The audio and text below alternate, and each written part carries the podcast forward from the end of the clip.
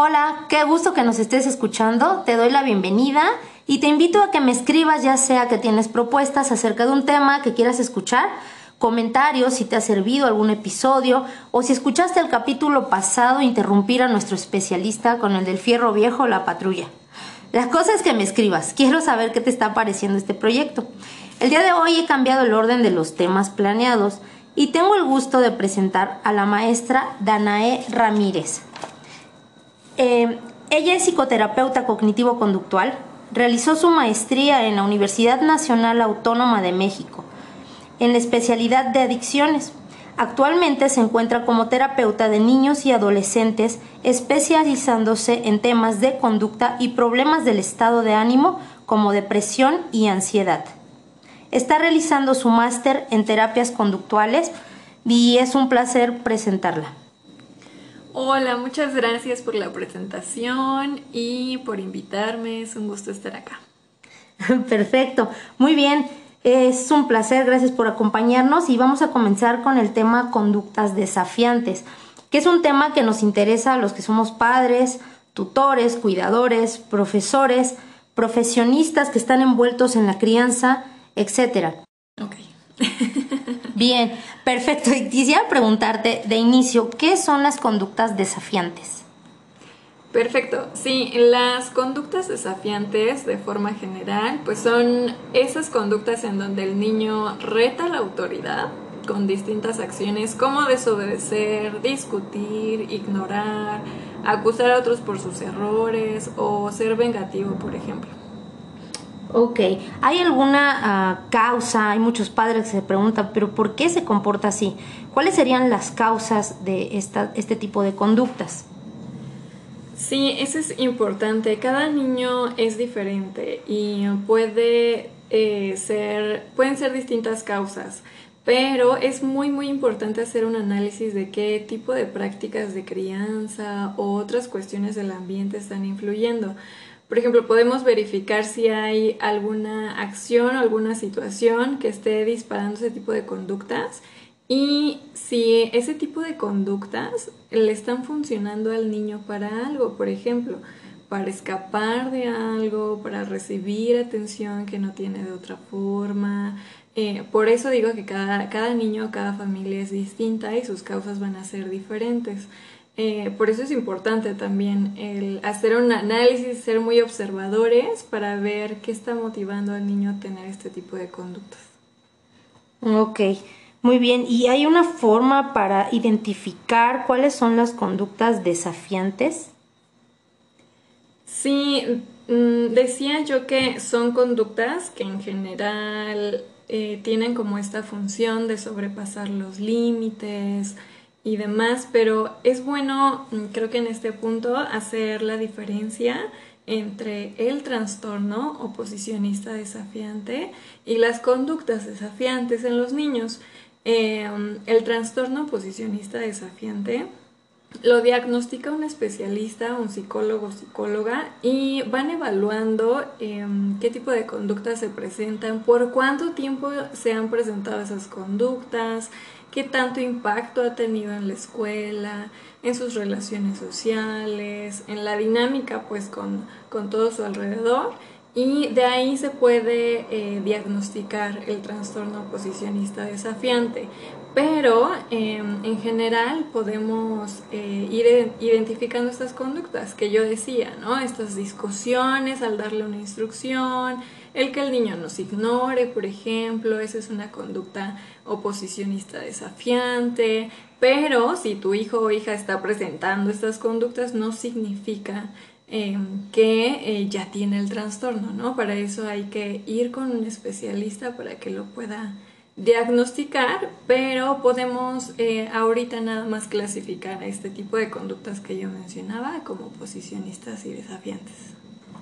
Claro, lo que dices es muy interesante y muy importante que se haga esta diferenciación y que bueno que no que no tratemos de eh, hacer diagnósticos eh, es una conducta hasta cierto punto eh, normal y lo digo entrecomillado porque son solo rasgos, ¿no? El niño va a comenzar a identificarse como un ser independiente del adulto y ya se va a ir difuminando la simbiosis, ya sea con la madre o el cuidador primario.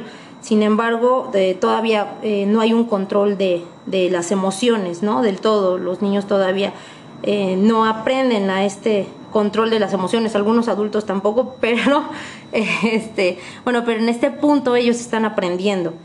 Em, quisiera saber si todos los niños van a presentar este tipo de conductas desafiantes y más o menos en qué edades se puede, eh, se puede llegar a dar, hasta qué edad puede diagnosticarlo. Em, bueno, pues eh, se puede diagnosticar o se puede presentar como rasgo.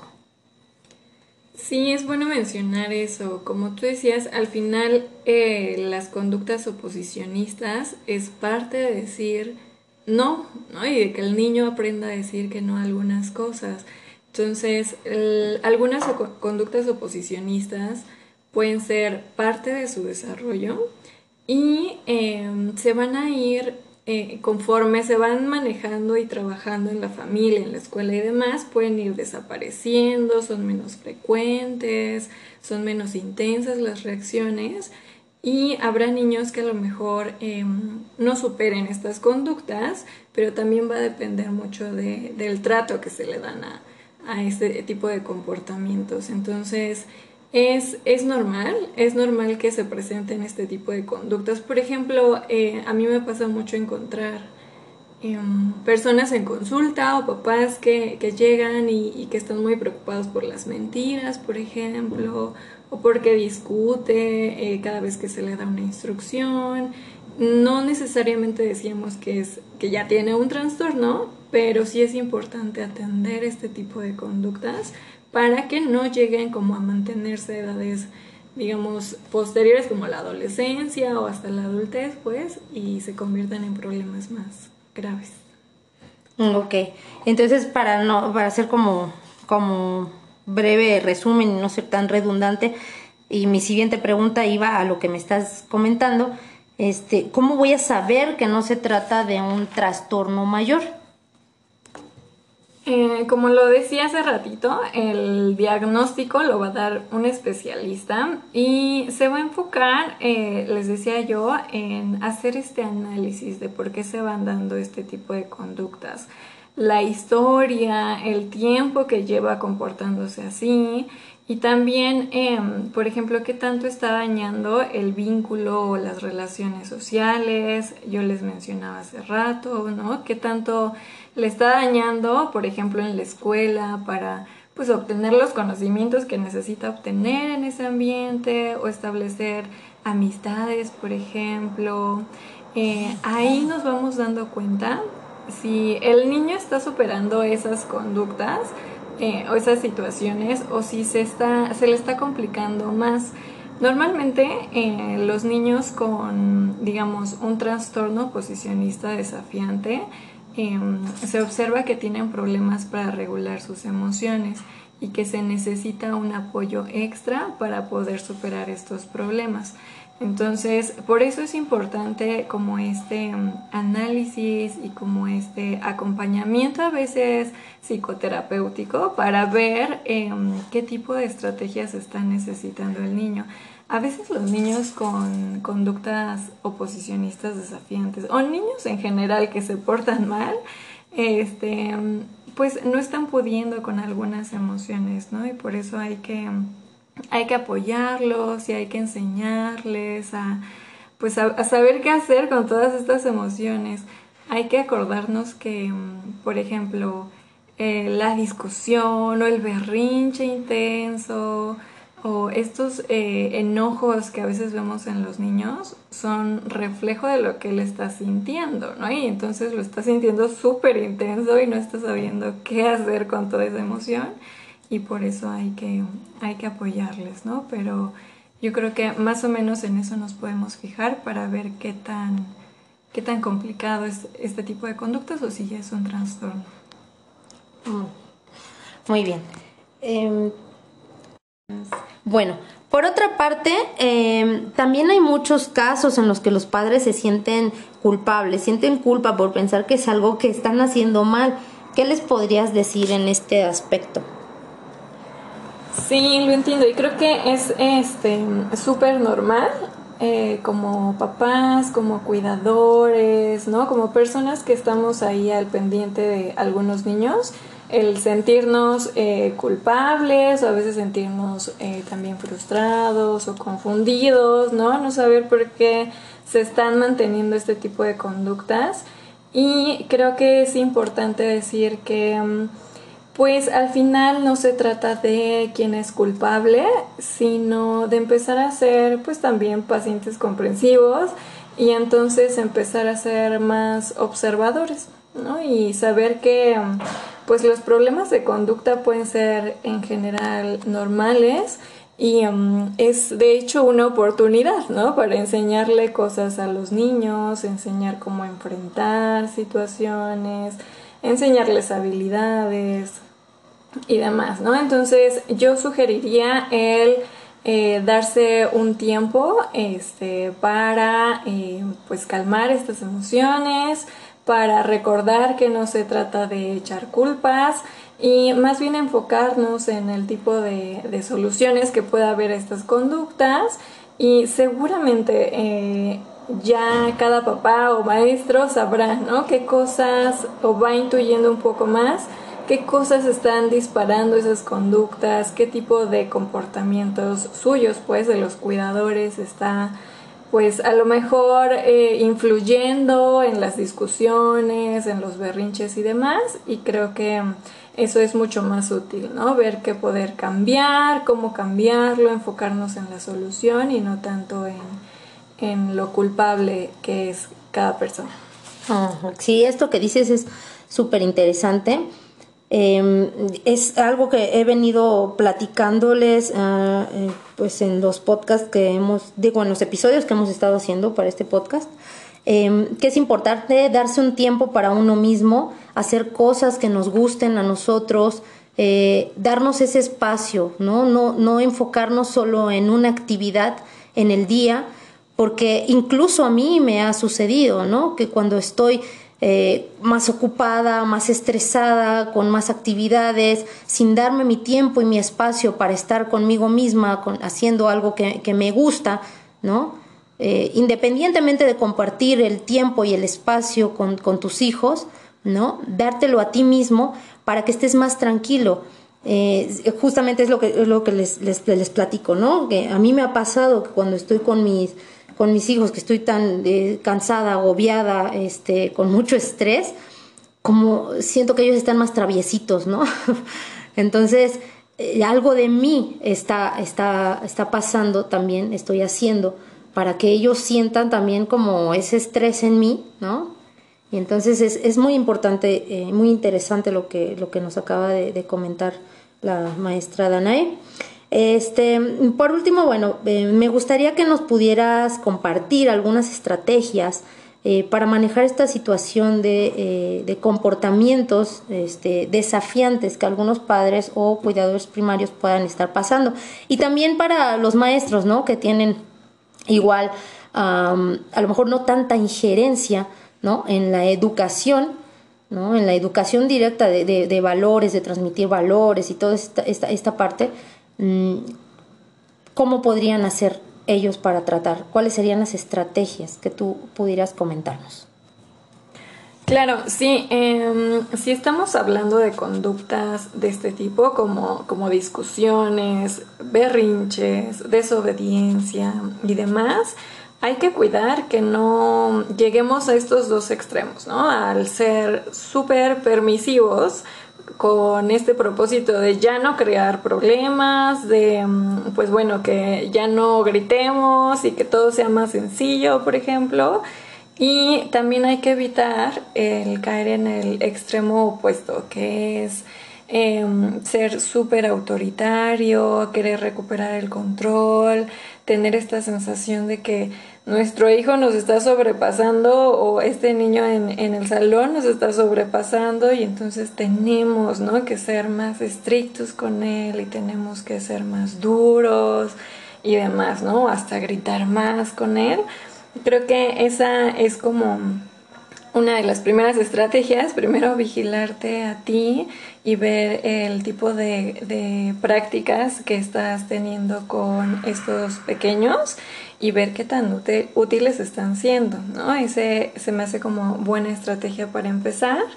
Y eh, mi, segundo, mi segunda estrategia que quisiera decirles es Em, pues bueno, va relacionado ¿no? con esto, el evitar las luchas de poder, porque eh, este tipo de, em, de, conductas creo que em, nos hacen sentir muchas cosas y a veces tenemos esta necesidad de, de recuperar el control.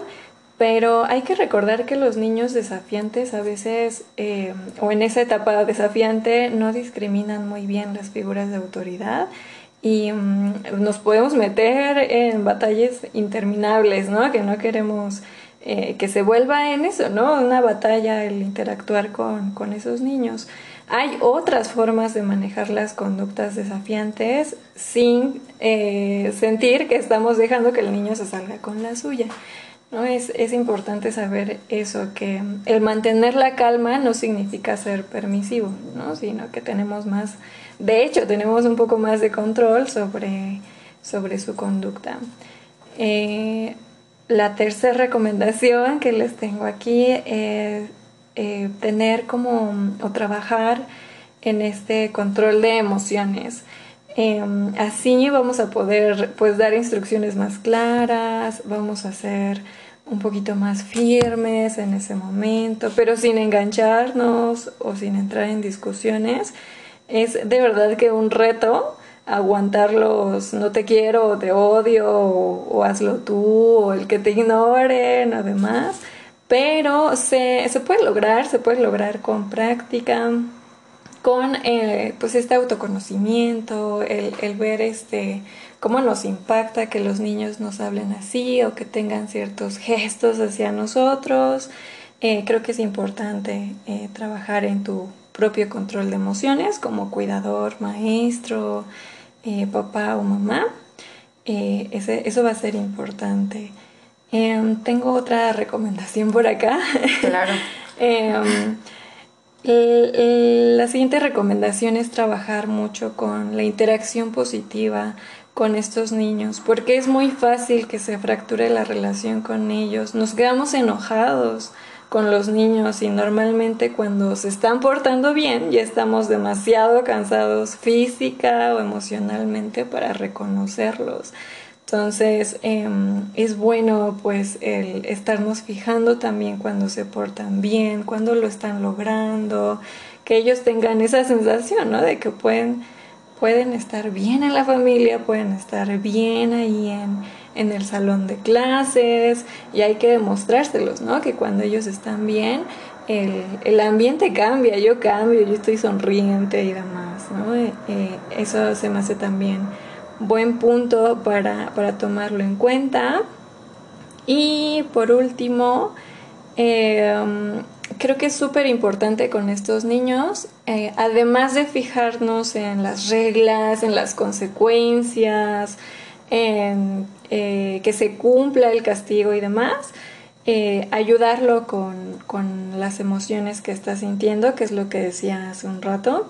Em, normalmente los niños pues no quieren ser regañados o no quieren ser castigados, pero por alguna razón no lo están logrando, entonces a lo mejor no saben cómo hacerlo, a lo mejor no tienen tantas estrategias en ese momento y hay que darnos un rato o, la oportunidad también de acompañarnos de, un psicólogo o psicóloga para eh, enseñarle algunas otras estrategias cuando pues está aburrido, cuando está muy cansado y no quiere obedecer, eh, qué otras opciones tiene en esos momentos para pues que todo salga bien. Esas son mis recomendaciones para ustedes. Perfecto, muchísimas gracias. Eh, es este, información súper interesante y que, y que nos ayuda hasta entre profesionales. Les comparto que Danae impartió este, un taller que, que yo tomé porque se me estaba haciendo un poco complicada la, la interacción ¿no? con mi hija de, de cinco añitos. ¿no? Em, y la verdad es que tomar, tomar los consejos, pedir ayuda cuando sientes que te rebasan, o sea, aún uno siendo profesional, ¿no? No es, sábelo todo y, y no va a poder resolver todas las situaciones. Cuando sientes que la situación te rebasa, que no estás pudiendo, que necesitas trabajar también en ti emocionalmente y necesitas buscar también apoyo de un profesional, apóyate, ¿no? Hasta te digo, los mismos profesionales consultamos con otros profesionales, ¿sí? Porque somos seres humanos y a veces las situaciones pues nos llegan a rebasar un poco, ¿no? Entonces, bueno, pues yo le agradezco muchísimo eh, que haya aceptado esta invitación, que te hayas dado, eh, hecho un tiempo para hablar de este tema. Y bueno, no me despido eh, de, de, la maestra Danae porque bueno, me encantará nuevamente tenerte con otros temas este, por aquí. Y por favor, eh, me gustaría que compartieras con nuestro auditorio dónde pueden encontrarte, dónde pueden localizarte, si em, este, pues necesitan algún tipo de apoyo. Claro que sí, eh, yo estoy en el Centro Psicológico Cognitivo Conductual, lo pueden encontrar en Facebook eh, con ese nombre o en Instagram como Centro PCC. Ok, perfecto, espero que haya sido un tema de tu interés, gracias por darle play y ahora sí nos escuchamos la próxima semana con una invitada de la comunidad LGBT, ahora sí lo dije bien, esto fue Satipatana Psicología.